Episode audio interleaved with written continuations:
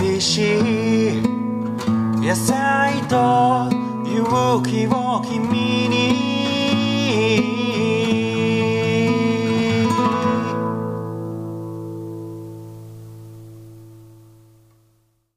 今日はそのオーガニックフラワーっていうものについてお話しするんですけどもまずオーガニックフラワーとは何かっていうことについて橋本さんから。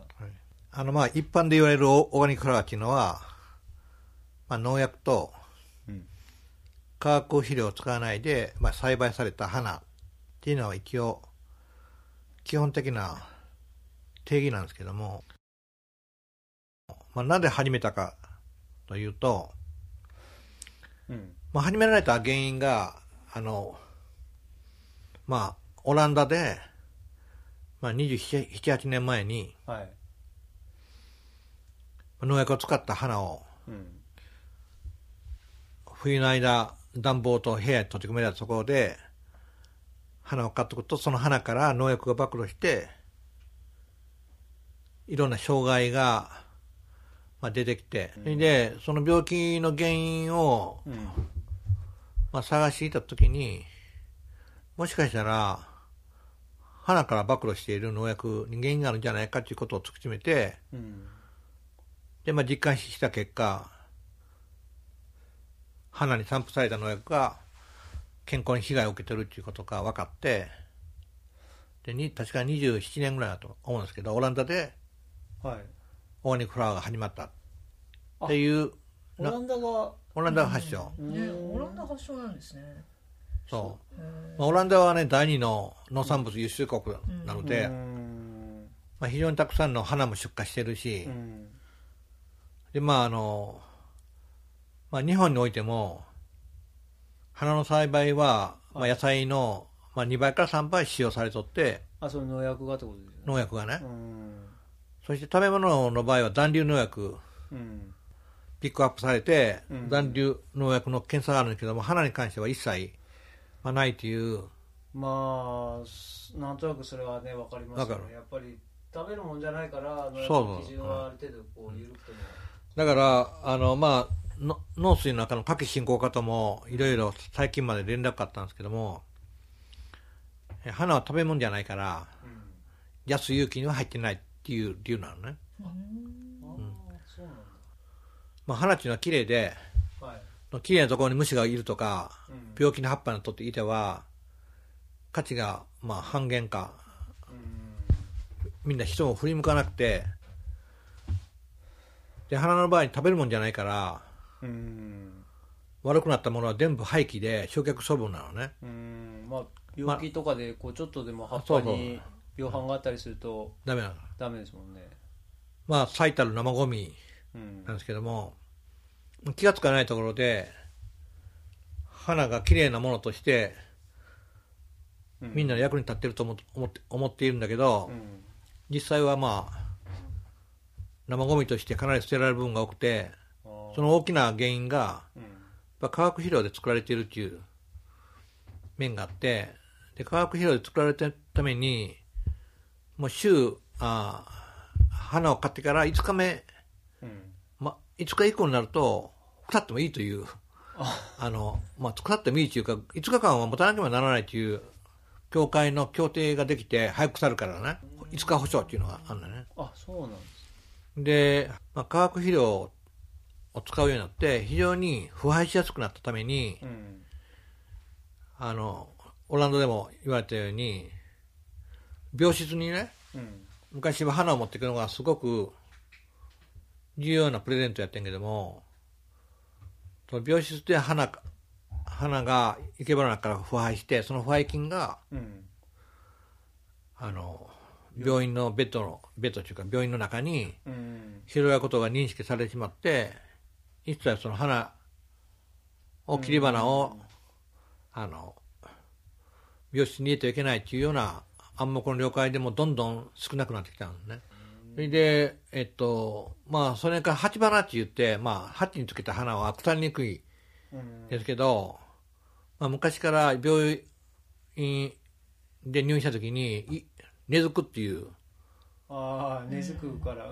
根付くっていう意味が嫌われて、うん。で病院に鉢花を持っていかないというふうにして、日本の花業界がバブリークをものすごく少なくなって、はいで、まあ、オーガニックフラワーじゃなくても普通の花も売れなくなってきたのね。うんで、この時に、大手の花の協会はね、日本が花の消費量うんが減ってきたのは、学校教育にあるっていうふうに考えて、はい。まあ、海外ではプレゼントとかうん。恋人とかいろんな花をあげるっていうプレゼントするっていうのが非常にまあ習慣化されている国もうん。あるんですけど、日本はそういう花を好きな人に贈るっていう習慣がもうほとんどないと言ってもいいぐらいなので、だから花の消費量はどんどん減ってしまったのね。うんで、病院にも行かないし、うん。プレゼントもしない。確かに。それで、あの、大きな花の団体がね、花育っていうね、うん。ああありましたね。花を育てるってね。制度を作ったんですよ。うん。で、花育によって、小学生の時代からね、生け花をするとかうん、花をプレゼントするとかう、ん。そういう習慣をつけることによって、花の消費量を将来的に増やすためにうん仕込んだんですよ。そんなロビー活動があったんですねあそう。んまり定着してないそれそれがまあ、進まなかったっていうのね。うんだけど、5年生か6年生か、まあなんか1回ね、年1回、まあ地域の花屋さんが、行政からお金少しもらって、生け花にフラワーアレンジを教えているっていうのは今もついてるなと思うね。それはオーガニックフラワーと？ですかいやオーガニックフラワーじゃなくて、普通の花屋さんが。あー。オーガニックフラワーないから、電空見ても。う。んまああんまりないですからね。うん。まあ、それがね、将来の子供たちに、花をね、家に飾ったり、また誰かにプレゼントしたりっていうのに結びつくかつかないかわかんないんだけども、うん。まあ、教育の一環としてそれをね、取り入れたっていうのは、まあ、いいことなんか悪いことなんかよくわかんないけども、え？確かにね。だけど、その裏に、あの、花の消費量を増やそうっていうね、うん。大きな意図があって、まあ、こういうふうに進んできたっていうのは、まあ、なかなか、まあ、よよくわからない世界だと思うんですけども、僕とすれば、うん。もっと花の香りなり、うん。持ちがいいとか、うん花の魅力をうん感じられるような、まあ、花作りなり、うんプレゼントの方法とかを、まあ小さい頃からうん学んどけばかなり花に対する感覚は違うなというふうに変わると思うね。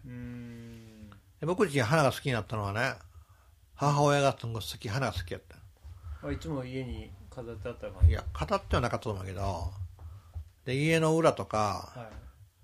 まあ、あちこちに、さつきの木があったり、金木犀があったりね、どこどこにこれがあったっていうのはね、かなり僕小さい頃から花が好きやったからね。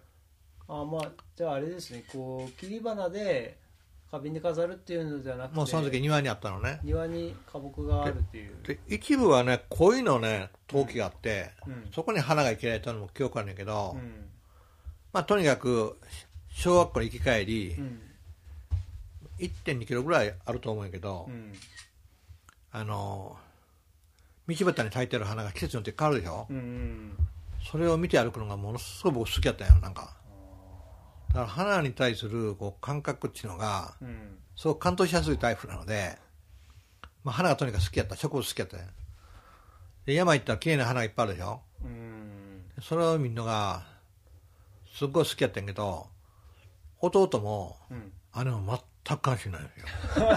今関心があるっていうのかと思っちゃった。関心がない。だからその花が人間に与える影響っていうのは、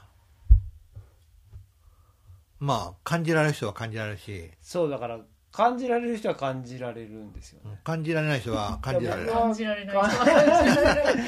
僕はだから感じられないそんなこと感じないよ。られないことはないんだけそんなこどとないよだからやっぱそこまで僕はあ可ね愛いとか言う言うでしょきっと。ああ言う言う、うん。けどうーんなんかまあそこでそこで終わっちゃうんだよね。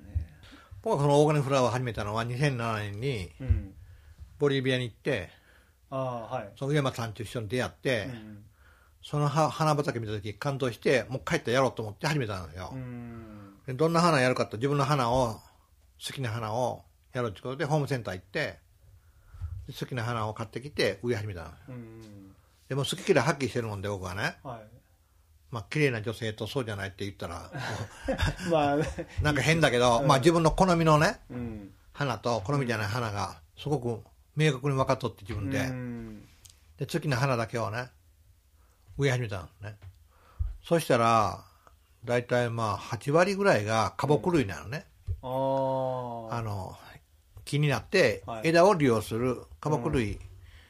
が自分の好みで、まあどっちかというとこう地味な感じのですよね。意味っていうか生け花に適したものが好きなのね、うん。だからフラワーリンジ向きの、まあ、うん。カレンジュラとか、うん。トルコキキョウとかね、うん。まあ、スイートピーとかう、ん。バラとか、うん。いわゆる洋花って言われるものに対する感覚がね全然ないんですよ。うん。それはあの油絵と水墨画の違いみたいなもんで、うん。まあ、水墨画っていうのはまあ空間を生かす技術なんですよね、うん。技術というかうん。世界やし。油絵っていうのは全部埋めていくね。うん。空間を潰していくって言ったら変だけど、空間を全部埋めていく世界なんですよ、うん。だから墨絵のせ墨絵やらまあ水墨画の世界っていうのをまあ僕は多分小さい頃から見てると思うけど、うん。まあよまあ、さっき言ったゴッホとかセダーヌとかね。うんそういう海外の絵画も触れてるけども、うん。まあ、ゴッホにセダーヌにしても日本の浮世絵のね世界を模していろんなことをまあ変わってきたわけです。うんだから日本の浮世絵とか、まあ、水墨画はまあ中国から入ってきたと言われてるんだけどもまあ浮世絵の世界はまあ独特な日本の世界で。うん。でぴっちり色で描くんじゃなくて、うん。ね。でもなんか雲のようなごまかしたりね。で空間をものすごく取ってるんですよ。うん。そうすると美を表すのに空間がすごい必要でそしたらもうそれはねあれんじゃなくてやっぱり生き花の世界なのね。まあこれってなんか花が美しいとかそういうだけの話じゃないと思うんだよ花ではないんですよ、美しい花を生けるのはねアレンジの世界って僕思うね、うん。それをパッと生けてね、うん。まあ、デザインして生けるのはね。うん。だけど生け花の世界っていうのは花が対象じゃないよ。花は植物の一部なの。花はね。うん。だからそれについてる枝とかうん。葉っぱが大事なのだからまあそれはあの枝ぶりっていう言葉を使ってるけどね。うん。枝ぶりの美しさを感じるんですよ。うんだから枝ぶりっていうのは空間の美しさを感じるってことなの？これはちょっと渥美先生に聞かせてあげたいいやいや、渥美先生は、お花の先生の名前。先生はお花のお花の先生やけど、お花の先生住んでる世界っていうのは、まあ、僕らにすごい人やなと思って、うん。この人死ぬまで学ぼうと思ってね。まあ渥美先生は、最後の先生ですうんよね、、あの、うん花をずっとなくて、六輪目の先生なんですよ。ああへで、一番最初は MOA の降臨化クラブっていう、あ、おばあさんの人に習って、名前忘れてしまったんだけど、で、その人はね、一輪出しっていうことを、うん。降臨化クラブっていう団体でね、一輪出しを学んで。半年間、花を習いに行くとね、生徒に、この中で一番好きな花を一本選びなさいって。う。ん。それそれが終わったら、牡蠣が置いてあって、その今の選んだ花にふさわしい、一番いい牡蠣を選びなさいってで選ぶんですよ。うんで、この二つの出会いの中で、最高に綺麗に、自然に生きてください。自然に近い綺麗な形で生きてくださいって今言われて。で、それまで僕、花のあんまり裏表とか、うん花に裏表あるとか、ね？あんまり葉脈のこととかのこのバランスとかっていうのは考えなかったんやけど、うんそこで初めて植物との出会いがあったんですよ。それまで一生懸命っていうか、適当にまあ野菜作ってきたんやけど、うん。植物は全く見てなくて大根なら大根の大きさとか味とか、うん。そういうところに目が行くだけで植物自体のまああの人参の種取ったらねうん。メロンパンみたいないい匂いするとか、うん。あの動きが可愛いなとは思っておったんやけど、うん。全くそこまで感じてなかったんだけどそれをすごく一輪出しによって植物の美しい姿なり自然系が分かってきた。花の美しさを通して野菜を作る技術だったりその堆肥を作る技術の方にそれが広がっていまあ、った、対比のところに花の技術とねは花が美しいということ対比には、うん。まあ、結びつかないと思うけど、うん。あのまず植物をちゃんと見れる見る気持ちになったってことやね。例えば人参の花がどのようにこう葉っぱがどのように、まあ全部法則性規則性になるためにうん。五助とかまあなんかで出てるわけよね、うん。そういうことも多分農家の人は気がつかないと思うけど、まあ、そこであの分かったことは何かというと葉脈とかうん。花の形なりバランスが美しい植物は味もすごくいいんですよこれは。うん味がいいってこと分かってきたの。うん。だから肥料を入れたらねまた葉っぱの色が黒くな黒っぽくなるとかねショートのタッチ数が増えるとか、そうすると葉っぱの葉脈が乱れるとか、うん。ね。こう五助でまあずっとこううん。規則正しく葉っぱが出ているのが乱れるとか。うん。そういうことが気になってきて。うん。やっぱり植物が健康に美しく育っていることによって味やら香りや病虫害と関係あるなっていうことが分かってきたそれはまあ分かるっていうのは、まあ、気がついてきたってことなんやけど。うん。で最終的にはやっぱり美しい野菜なり花っていうのは、まあ、できるだけ人間が肥料やったり耕したりしない方がいいものができるっていうことが分かってで花を作り始めて3年目ぐらいから堆肥も入れない。うん。で不幸期に変わってきたんですよ。うん。でまあ自然のとかって言われる分野に入ると思うんだけど、うん。でそれはまあ何のためにやったかというと花花の美しさっていうのは僕山奥で育ったので小さい頃からいろんな植物はい。花を見てきたので何が自然なのか不自然かってパッとこう自分で分か分かるところがあって分かるって感じるところがあって、うん。で肥料入れたらもうね花の色とか大きさとか変わってバランスが崩れるんよね。うん。これおかしいと思ってで堆肥もやめて、うん。でその次に耕すのをやめたの。うん。でそうすると、まあ、今でもよく体験してんけど野菜畑を花畑に帰るときにうんだいたい野菜の4分の1ぐらいの養分しか花は必要としないのね、まあ、pH でいくと野菜だと pH6 から7 6.5ぐらいが必要なんやけど花は4.5から5ぐらいのうん養分量で済むわけなのね。でそこにたくさん入れると花はアブラムシが発展したり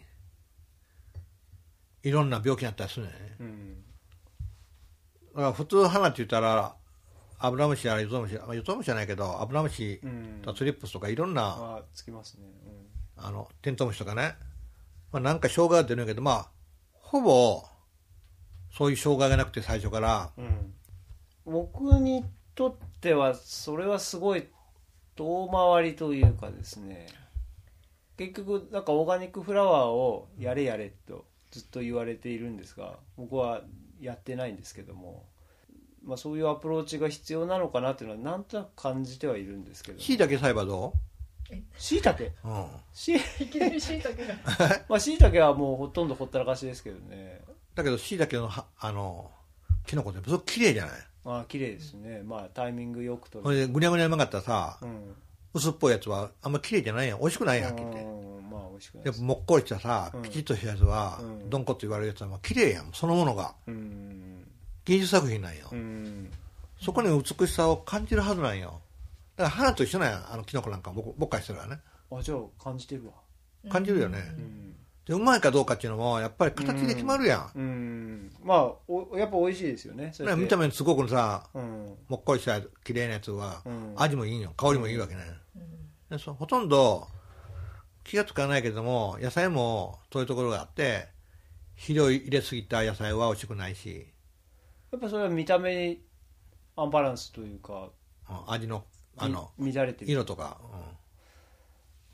でもそうなってくるとどどういうことに美しさを感じるかってことですよね。その大きくて例えば赤いものはより赤くとか緑のものはより濃く緑にっていう美しさとは違うじゃないですか。だから花のねあの野菜の歴史も一緒だけど花の歴史も小さい花よりも大きい花の方にね、うん。美を感じるようになって、うん。どんどんどん品種改良が進んでね、うん。花の大きさがだんだん大きく変わってきたのね。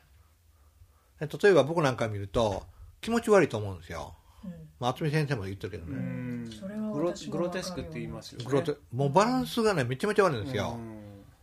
で品種の改良っていうのは人間の欲望の改良みたいなものなのね。結果みたいな感じ、だから花の美しさわからない人が大きな花を多分改良してると思うね。うん。掛け合わせてね。あそうすると、まあ、ケーキの甘さも一緒なんやけどケーキ。の甘さ。あケーキの甘さ。どんどんどんどん砂糖を入れていって、うん。甘いのがいいと思って、まあ、庶民たちはそれにお金を払ってうん。くっついていくんやけどあるところケーキにう、ん。もう甘いのも嫌だと。うん。もっとねナチュラルな自然な甘さがいいっていうふうでそれ変わってくるのよね。あーでも最近はかなりそれ進んだと思うの。昔に比べたら、うんそうだそういうのありますね確かに。で花もうん。一緒で改良された花はもう本当に不愉快なのよ。うん。気持ち悪い、まあうん自然の花に比べたら、うん。そうするともともと自然の持ってる生育とかう、ん。美しさとか形とかそれは花は花らしくうんあることで自分の健康とかうん。病虫害から守って生き延びてきたわけだよね。うん。でそれを人間が肥料やって耕して品種改良やって大きくすることによって不自然になってしまったためにうん。病虫害が発生して農薬が必要論っていうふうに、まあ、なってるわけだよね。生け花をすることによって自分のこう軸みたいなこう。いやというよりなんか橋本さんの野菜とか食べても同じように思うんですけど本来あるべき味はどういうことなのかっていう感じをすごいね感じさせてくれるんですよね。例えばニンニクとかだったら売ってるやつほど匂いも強くないし味もきつくないんだけどでもいい味で、本当はニンニクってこういう味なんですよっていう感じがする。それと似てて花も例えばオーガニックフラワーの生け花やってて、うん。その渥美先生がおっしゃってたことに普通花屋さんの花っていうのは喧嘩し合っちゃうと。ああ自己主張が強いの？そう。だけど洋花は。橋本さんの育ててるような花は適当にバッと集めてもお互い喧嘩してないから調和するんよ別に変じゃない。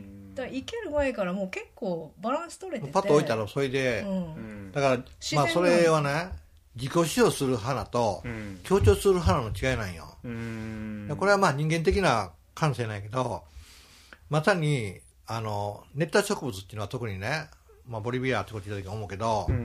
ものすごい色鮮や鮮やかなのね。ああそうですよね。そうでしょ？向こうの方って。でなんで鮮やかなのかっていうのを考えたら、うん。私はいますよってこんな花なんでって言って、うん。蝶々や鳥をおびき寄せるために、うん。熱帯の植物の花はどどぎついっていうか、うんまあ、色彩が濃いのね、うん。だけど日本は温帯モンスーンで湿度もあり他の植物と共生しながら生きられるぐらいに多様なうん。国なのね、うん。砂漠みたいなある程度のサボテンやら限られた植物じゃなくて多様な世界なのね、うん。で多様な世界に植物が生きるためには、まあ、植物はそう考えてるか考えてないか分かんないけど他のものと共生することで、うん。自分のね住み分けをずっとやってきたと思うけどね、うん。その住み分けの状態が調和やっていうふうに思うね。だから多様性が目いろいろまあ言われてんだけど、うん。多様性であるあるっていうことは、まあ、いいとか悪いとかじゃなくて植物はやっぱり生きの生き延びるね、うん。まあ、一つのなんかテクニックではないけどそういう本質的には持ってる力かなと思うね。うんだからまああのこのオーガニックフラワーの話は、うん。まあ、安全とか農薬の問題とかじゃなくて英語じゃないけど言葉はさ分からなかったら通じないけど、うん。まあ、花とか味っていうのは、まあ、習慣、習慣化された味、味覚は持ってるけどね、うん。国によって。うん。だけど、まあ、美しいものは美しいっていう、共通の言語みたいなのがああるわけなのね。ああはい。で、その共通の言語が、肥料で育った花なのか、うん自然から山で取ってきた花なんかでも全然住んでるせ世界が違うわけなのうね。ん訴えるものとかうん、調和するものとか。うんそしたら、この世の中にはね、あの、まあ僕はあの、対比でも、花でも植物でも一切営業しない人間だけど、アピールしない人間だけど、僕がいいなと思った花は、この世界中の中で誰かがいいなと思う人がいるんですよ。うんまあそれは革新的に僕は思ってるのでね。うんそしたら僕がオーガニックフラワーを始めた時に、まあ、ワバナっていうね、生け花に、をまあ専門とする花がす僕は好きやったから、それをずっと続けることで、うんまあ、その花が好きな人が現れるっていうふうに、まあと思うんですよ、僕はね。で思うと必ず現れるんです、そういう人が好きな人が。で、その人が無名であろうと有名であろうと、うん。まあ僕のまあ、乳酸発酵値も一緒なんやけど、うん。僕が美味しいなと思ったら、その意識が電波を通じて、それを欲しい人が、まあ、現れる。うん。でそれは、あの、調和とか美とかのいう世界で、グロテスクなものを作ったら、ある一部ではかなり流行して流行るけども、あるところまで行くと、限界がくなって、僕はまあ、感じるよね。だから、あの、対比の技術開発も、このオーガニックフラワーの世界も、まあ、自分の目指しているものっていうのは、自分でこれが正しいとか、これが美しいとかっていう、自分で定義するんじゃなくて、植物や対比から教えられるものなんですよ。ね？教えられて、うんその、これが、このバナナ美味しいですよって言ったら、うんその美味しいバナナを自分が作ったり食べたりすることで、その意識が誰かの元へ行って、それを、あその人が欲しいって現れて、そこでまあ、今の貨幣価値では必要なお金の取引が始まるっていうだけのことやと思ってる。だからまあちょっと美しさから突然お金の話だったら変なんやけど、花から学ぶことは多いってことなんよね。で、大からもいろんなこと学んだやろ？ねはい。だから簡単にホワイト発酵の違いもわからん人間がね、うんだんだん発酵のレベルもあるしう、ん。ね、それをまあ、メッセージしてくれるのは全部匂いだしね、うん。こんな窒素リン酸カリなんて数値はどうでもよくて、やっぱり堆肥作りの中で発酵するっていう匂いがもう何百とあってう、ん。その匂いに感動して僕はもうずっと堆肥作りやってきたし、腐敗はよくないし、純も嫌いなので、うん。できるだけ発酵がでもつくようにレシピは作ってきたんやけど、まあ、花は、まあ、大変なんちゅうのはあれかはっきり言えば屋根の下でねレシピを作って自分の思い通りやるっていう技術がすごくうん。ある仕事なのね、まあある程度型ができてますからね。そう、ん。こ屋根の下でやる技術はね。うん。だけどし自然栽培っていうか、まあ、路地で花作りするっていうのはまあ90何パーセント肥料もいらないし耕さないからね。うん自然任せなのよさ。うん。で、自然任せで、まあ、鹿にはやられてるけども、病虫害にほとんどうん。やられなくて、そしてその花がね、いかに健全に育つかっていうことを考えて、普通なら花の栽培っていうのは密植栽培でね、うん。単位面積あたりにね、どんだけお金あげるかっていうことに関心あるんだけど、うん僕はまあ十分株元に光が当たるようにして、だいたい1.8メートルか2メートルとか3メートルぐらいの幅にね、うん。植えて、一歩の木からいかに健全な株をと、枝を取るかとか、まあそういうふうに考え方がだんだん変わってきたのね。うん。だから広い面積で、まあちょこっとしか植えてないけど、でそこに、本当に自分が綺麗だなと思う花が咲けば、それを届ければね、うん。またその花は綺麗だなっていう人が現れるんですよ。だからこれはね、あの、たまたま僕はそれがす好きでやってることだけあって、うんだけどその好きでやるってることが、まあ、僕の持論である公共性とかなり結びにとって、と例えば日本の生け花文化で、まあ、牡蠣のさとか花や花を作って売ってる人とかね生け花を教えてる先生とかっていうのがねどんどん少なくなっていってね。うん。で昔は山からね大きな木を切ってきて東京やらね京都の花屋さんに納めている人がおったよね。うん。結構年配の人で。でそういう人がほとんどいなくなってしまって何かと言えばお金にならないっていうところなんだけど、山の本来し深いところからね枝を切ってきて東京の花屋さんに納めてそれで生け花してうん山奥にあるね自然を、まあ、お茶の席とかいろんなところで味わってきた感覚がどんどん人工化されて花に変わってきたのね。でほとんど洋花っていうのが化学肥料やってハウスの中でうん。育てられたために自然からどんどん遠ざかっているの。だから僕はハウスはやらないしうん。無肥料にしたし不耕起にしてより自然の形にすることによって、まあ、水が腐らないとかね花が小さくなるとか、まあ、そういうところもあるんだけどかなりあの農業の本来持っているスタイルっていうかそれを変える力になるしで日本の花の生け花の文化を将来的に、まあ、東南アジアや海外でうん。ヨーロッパに日本の生け花の文化と一緒に輸出するっていうのが僕はもう当初からの僕は夢なのね、まあ、夢っていうか、まあ、それが日本のねうん。あの荒れ果てたね。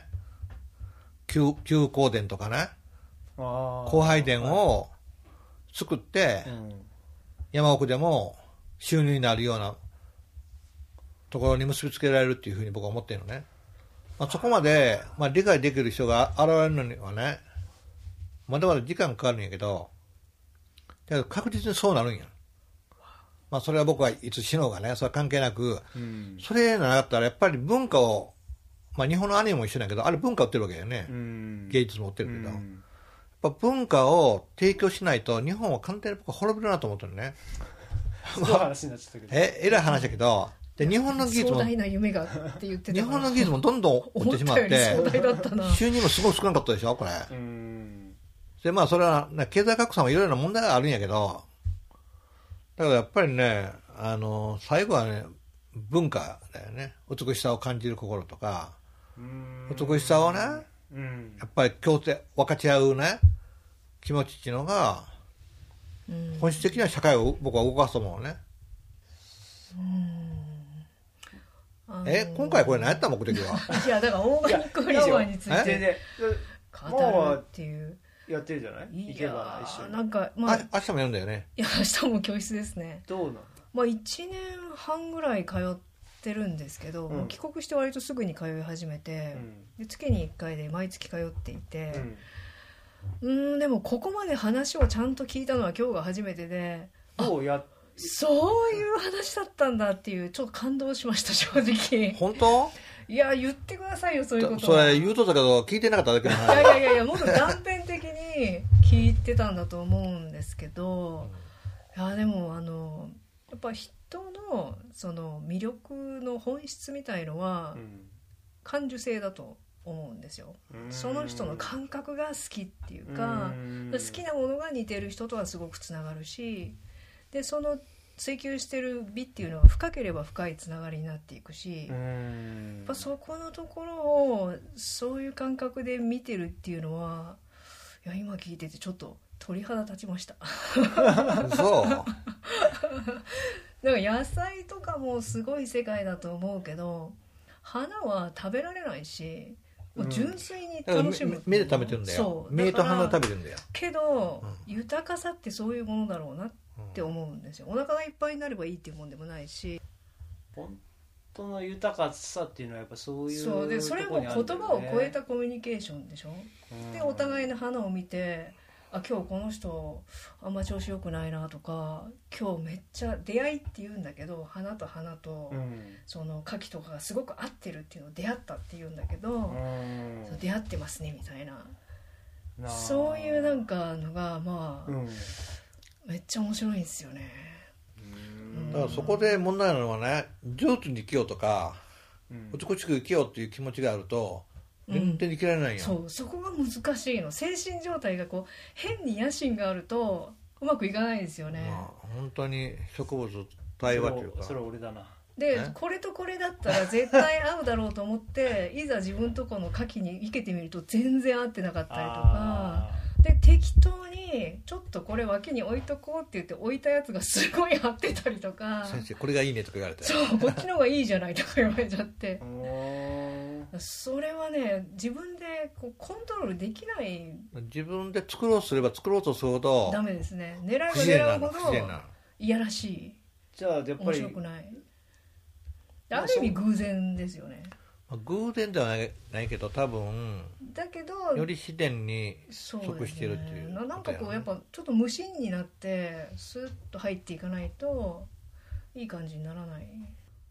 音楽とかやってる時とも感覚似てるなってちょっと思うんですけどね、うん。うん。どうどういう？いやもうピアノとかすごい弾くんだけど、うん。弾いててうまく弾くぞって思うとうん。弾けないし、うん。人に見られてていいとこ見せてやろうと思ってもダメだしとかそういうそうそうそうそう。だけどスッと力を抜いてでも集中しててこうすすっきりしてる時はうん。なんかちょうどいい感じになる？わわかる？よくわかんないかな。や いやわかんないっていうかさいや分かってるよ。分かってるけど、うん。言ってることは分かるんだけど、いうんや僕にはない感覚かなみたいな。いやそのように断定する必要はないなと思う。あるよ。あるある。あるなんかあえてそういうのがないって思ってるのかもしクれない。ライミングとかしてる時にもしかしたら似たような感じをそれはある。持ってるんじゃないかまあゾゾーンに入るみたいな感じ言うんだけど。そうそうそうそう。だからその岩が好きなわけでしょ、気づくともううん、終わってたっていう時は、そんな感じにちょっと近いかもしれない。なんか分かったような分からないような。いやでもここじゃないかな。ああ 大事なの。美しさをいろいろ話してみてもまあもうまとまりもつかないと思うけど、い。やまとまんない話でしたね。うんまとまらない。いやでも私はなんかめっちゃ満足しました、そしてこれちょっと衝動ラジオでやっちゃって悔しいっていう。インタビューでやりたかったなっていう。いやややってほしいなって思ってたんですけど。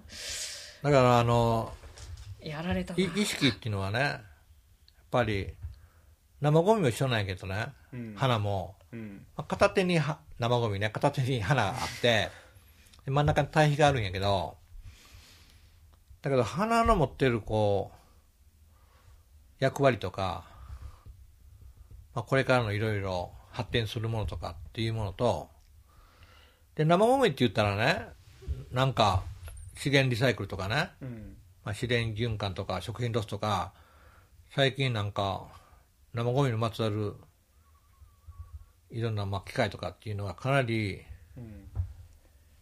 YouTube のちやほやされてると思うけど、まあ、花の世界は、まあ、そういうね正しいとか間違ってるとか資源循環とかそういうなんか恩着せがましいね追求じゃなくて、まあ、自分が納得できるうんものと出会うっていうか感じなのでもっと素直になれるなんていうか心みたいなもんやと思うのね。だから別にあの上手が下手っていうのはほぼ僕は関係ないと思っとってうんうん。あの自分でこう納得できるかできないかっていう満足するか満足しないかでものすごいだから疲れるんよ。ややれば、うん。意識。うん本当に疲れる。かなり意識ををそれに集中するから、うん。でそれが何気なくね簡単にパッと一輪生きられたら、まあ、それはそれでいいんやけどうん。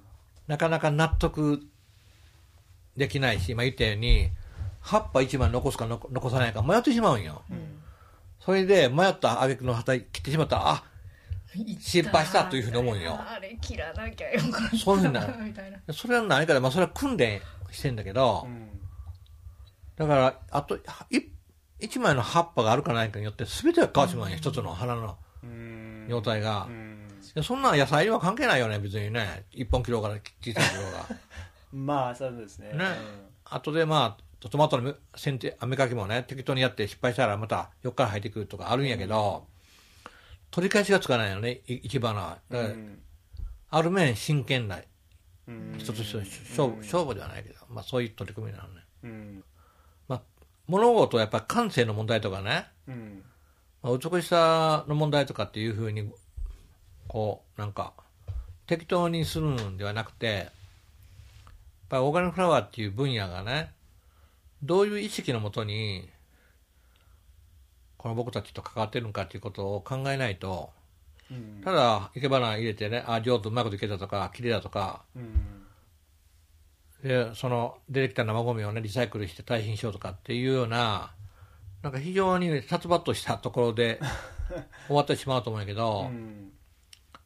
まあ僕はやっぱり花の持っている命っていうか人間との関わりにおいてまあ花がなかった葬式もねうん。結婚式も非常に殺伐としたものになると思うんやけどでなぜ花が生まれたかというとね人間の心の、まあ、感情なりうん悲しみなり怒りなりいろんなものを花を見ることによってまあ救っているというか救われているというかそういうね人間との深い簡単に潰れるような花が人間の心を、うんまあ、変えている力を古代の人たちは多分感じて、まあ、絵を描いてきただろうし花を扱ってきたと思うね。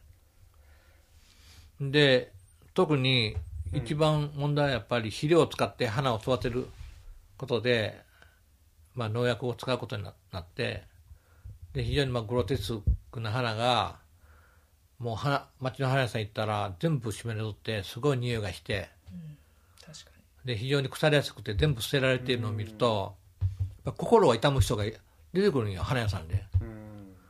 でそういう人が人が本当に腐りにくい花とかそんなグロテスクじゃない綺麗なね野生に近い花が欲しい人が現れてくるんよ、うん。まあ日本では東京なんやけども地方ではまだまだそんなとこ行ってないから意識がね。いずれオーガニックのものを進めるようになってくるしまあ来週もラッシュにね花を収めることになってるんだけどもね、うん。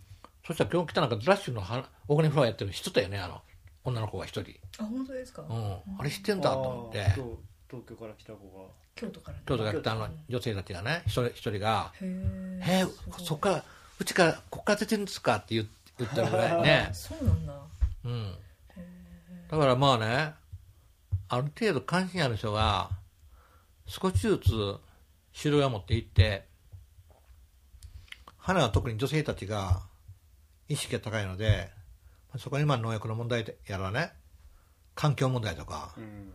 で花が全て焼却処分されてるとか、まあ、一つのきっかけからいろんな世界が見えてくると思うのね、だからそういう意味ではオーガニックフラワーは、まあ、僕は生ゴミのこととか大変なことをやってるけども花の分野は、まあ、これまでにないね。うん。一つのつながりができてで僕の人生を非常に広げてくれてることなの。だから花まあ単単なるまあ花なんて過ぎないんやけども自分の生き方を変えてくれたり、うん。まあ、かなり僕は花と出会って変わったからね、まあ、付き合う人が変わってくるってことやからね。うん。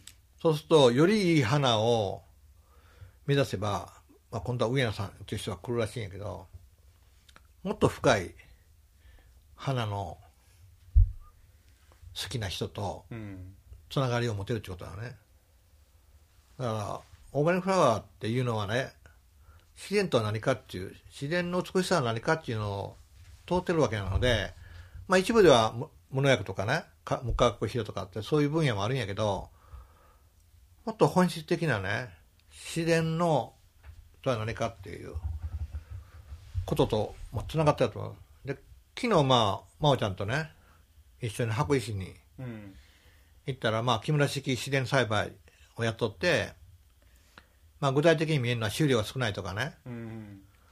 あのせ生活ができないとかね、まあ、い有機あの自然農法のねいろいろ問題点を聞いてきたんだけど まあ、そこでやっぱり言われてるのがね試練っていうことと、うん。まあ、農業っていうね二つの、まあ、栽培って言ってもいいけど試練と栽培っていううん。両方との分野でうん。調和を考えとって、まあ、非常にまあ分かりやすいコードなんやけどうん。で栽培っていうのは人間の経済活動であるしね。うん。で環境いいのはねより環境を守ろうとか環境保全とかっていう、両方との分野をうん。両両立しようとうん。いうふうにまあ考えてることは考えてる、うん。だけどうまいことつながってないので社会がもう理念だけじゃなくて社会がそれを十分許し許してくれないっていうか受け入れてくれないので、うん。まあ、科学の問題とか生産の問題でまあ行き詰まってるのね。うんでそれはあの僕らの生活がまあ花っていうね、まあ、足で踏めば簡単に死んでしまうようなうん。花の命と僕らのこの境内の活動とか、まあ、生ゴミリサイクルも一緒なんやけども非常に多くの面の中で花の持ってる役割っていうのはすごく大きいなと思うね。それはもうかなりの人の心を変える力を持ってるのね。うん。生ゴミリサイクルで言ったら汚いし あ資源循環とか言ってもなかなか取り組む人は少ないんだけどやっぱり花一輪の綺麗なものを一つ当たることによってまあ人の心なりいろんな仕組みが僕は変わるなというふうに思う。ね真央ちゃんどう？また来た。え？また来た。最後に。あーあーそういう話だったんですねっていうね。いやそんな風に思ってなかった？いやそこまではっきりとは分からなかったですね、ただね生け花をすることで植物のことが分かる。見方が変わるってそれは本当にそうだと思います、うん。で最初は切ってきてもらった花を生けててで今度じゃあ自分で切り出してみようと思ってうん。その植物を見た時にもう見る目が全然違うっていうか、うんうん、でそうすると畑を見るその草を見る時もあ綺麗だなっていうそのなんちょっと言葉にならないんだけど、うん。ここにも美しさがあるんだなっていうその美しさを見つけていく作業でもあるので例えば、うん。あの渥美先生とはわざと枯れたハスの葉っぱとかを使って、うん。その枯れてるっていうのも美しいっていう、うん、だそううん、そういうところがなんか面白いなと思いますね。例えば梅を切るときにねつぼみの梅を、まあ、花が咲いたらいけるのとね。でこちらは古木って言ってあのカビのカビっていうか苔木っていうんやけど、うん。はい、梅のねはい。古いのと両方といけるんよね、うん。そうするとこちらはまあ若若くてこれから生きようとするものとで、まあ、死んで死ぬと死のうとするね。苔木の花を一緒に生けるんよ。うん。これまあ生と老と一緒に生けてそこにその時間時間的なこの差によって美しさを感じるってことなんよ、うん。まあそういうことをまあいつもやっとんだけどね、うん。いつも。でそれはまあ僕は夏渥美先生っていうのはあのニビ色っていう言葉言うんやけどね。ニビ色ってあんまりニビ色？どんな色？緑っぽいの、いやいやそういう色じゃなくてねなんか非常にねはい、深いまあこう苔むしたっていうかなんていうかなんで書いてある？ニビ色。ニビ色鈍色とは濃い灰色のこと。うん。平安時代には灰色一般の名称であったが後に灰色ネズミ色にその座を取って変わられたそのニビ色は平安時代では美としてされたのね、渋いっすね。まあ、渋い感めっじちゃ渋好みですね、あのまあ、例えば鉄サビあるやん。うんうん。あれもまあニビ色に近いだと思うんやけど、うん。ああいうねくつんだっていうか枯れかけたっていうかなんかそれって日歴史を本の文化にありますよね。そうそうそのわびさび的なやつとか。そうわびさびに近い。うん。なんかこだから若々しい美しさもあるけど、そういうふうにねあのう枯れた美しさですよね、うん。枯れた、時間を感じさせるっていう。つまり。まあ、枯れた枯れた美しさです。枯れてるっていうよりも多分成熟なんでしょうね。もうちょっとこう。成熟。年を取っていく感じっていうか、うん成熟だ。定熟とはちょっと違うと思うけどね。そういうあの、なんかその枯れてるものが表現しているのって時間だったり、うん。そこから来るこううん年を重ねたことで感じるうん。知性みたいなものなのかなって気はちょっとするんですけど、まあ僕の場合は物理的なものが絡んであるんやけどた例えば錆びた鉄見て美しさを感じるかどうかってこともあるんやけどね。あのあこれねーうん。錆びた鉄なんやけどね。うん。でこれがあのじゃあこれ。錆びないようにね。ツイッターかなんかにあげて、お出てきた。うわ。こう後ろに銅銅が貼っとって。うん。でこれだと錆びるからね鉄が錆びないようになんか銅が貼っとってそれでここに花を刺すようになったの。うん。で渥美先生はこういう花があの錆びたものが好きなのね。うん。かっこいいんですよね。かっこいい。かっこよさ美しさを感じる。うん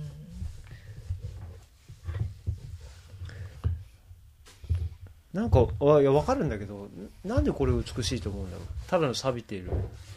いやそこに美しさを感じるってことだよそれはその人の俺もなんか価値観だと思うんだよね。美しいというかかっこいいというか。すごいやっぱシャイニーなものに美を感じる人もいるしここういう枯れたものの方が好きだっていうそこには枯れてるってことか、結局思想的なものがうん。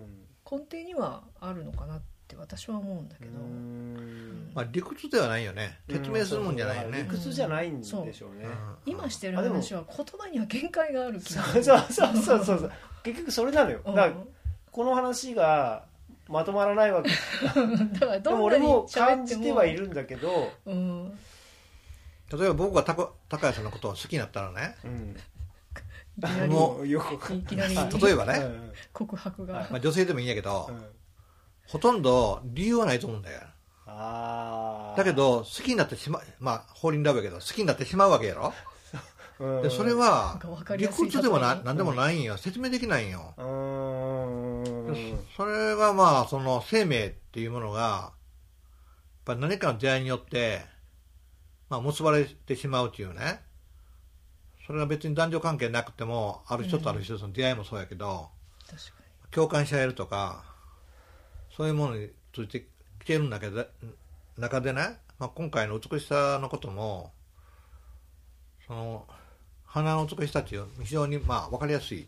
うんうん。いやこんなあの鈍色の世界が好きだとか、ね、錆びたものが美しいだとかっていうともう少しややこしいんやけど、まあ、花っていうね分かりやすい、まあ、黄色だったり赤であったりするんやけどもそういったものを美しいとか、まあ、感じるとかまた自分の心の状態で花見て涙が出るとかね。うん。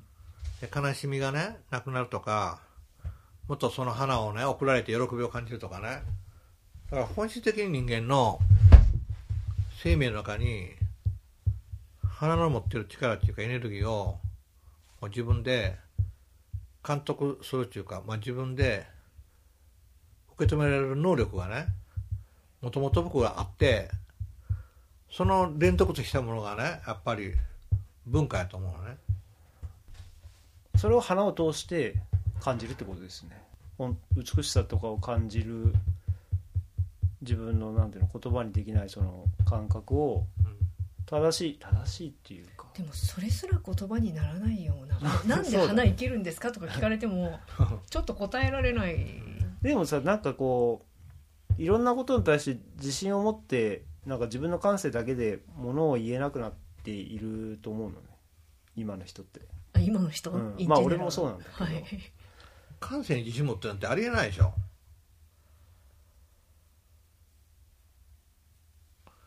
まあ、まあ、ちょっと話別やけど堆肥ね僕45年ぐらい堆肥作ってきた人間なのね。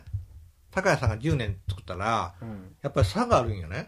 あそれはそうですね。はい、でそれも変えようないのね。うんだからそこに堆肥の持った美しさなんですかって問う時に、まあ、高谷さんの持ってる堆肥の持った美しさがどんなんかとか僕の持ってる美しさとは何かとは別別の世界なのね。うん。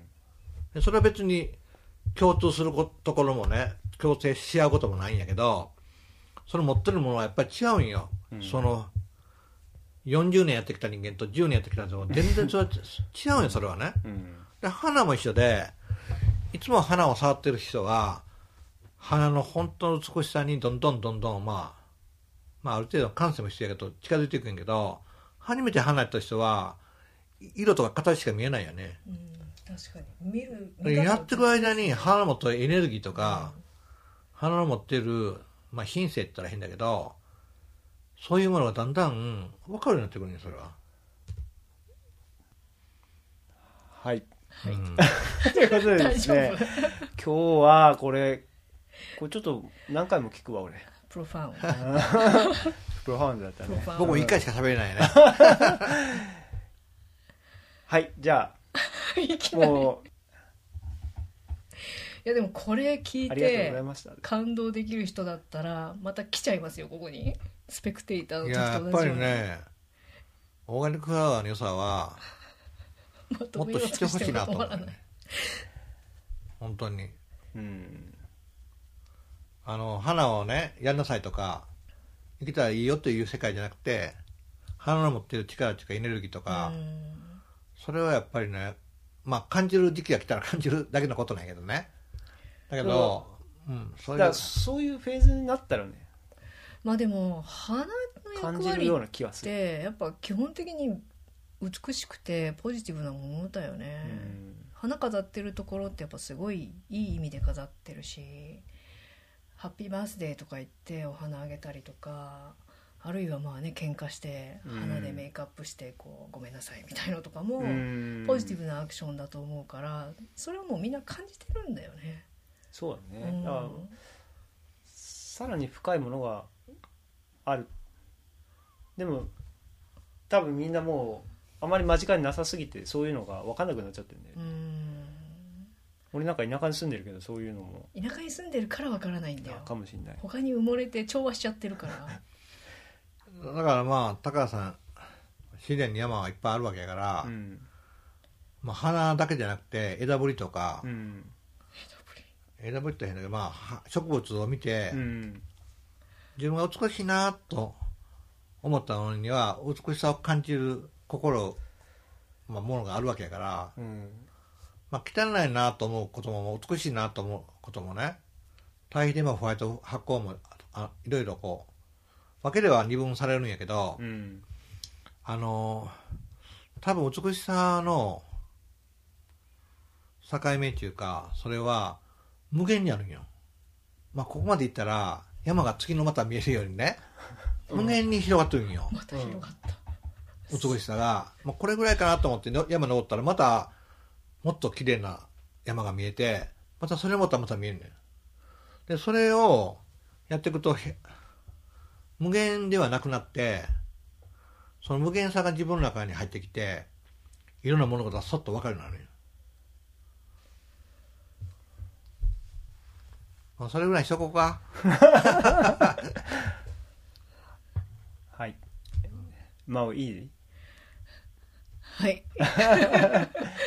いや終わりましょう。最後のうん。感想を高谷さんの方から、いやこれは最後のところがいや超一番分かんなかった。スピリチュアルでしたね。もういきなり意いやで識もが。あのねなんか遠くに見えてるんだよね。でもなんかそれを早く掴みに行くもんではないと思ってるから僕はあんまり焦ってないというか。まあ掴む必要もないしねだからまあ全然ね自分の中にそういう準備ができできてないっていうか多分探しても手に入れられないかなと思っててまだ近づかないでいるっていう感じなんだけども。でもなんかいつかそういう風になれたらいいなみたいな感じはあります、だから僕はまだ生け花はやらない。明日やろうか。やらない明日生け花教師さんですはいということでですね、はいまあなんか最後わやとなってしまいましたけども疲れましたありがとうございました、なかなか。じゃあ、これではい終わりたいと思います。はいありがとうございました。はいありがとうございましたまたねさよなら。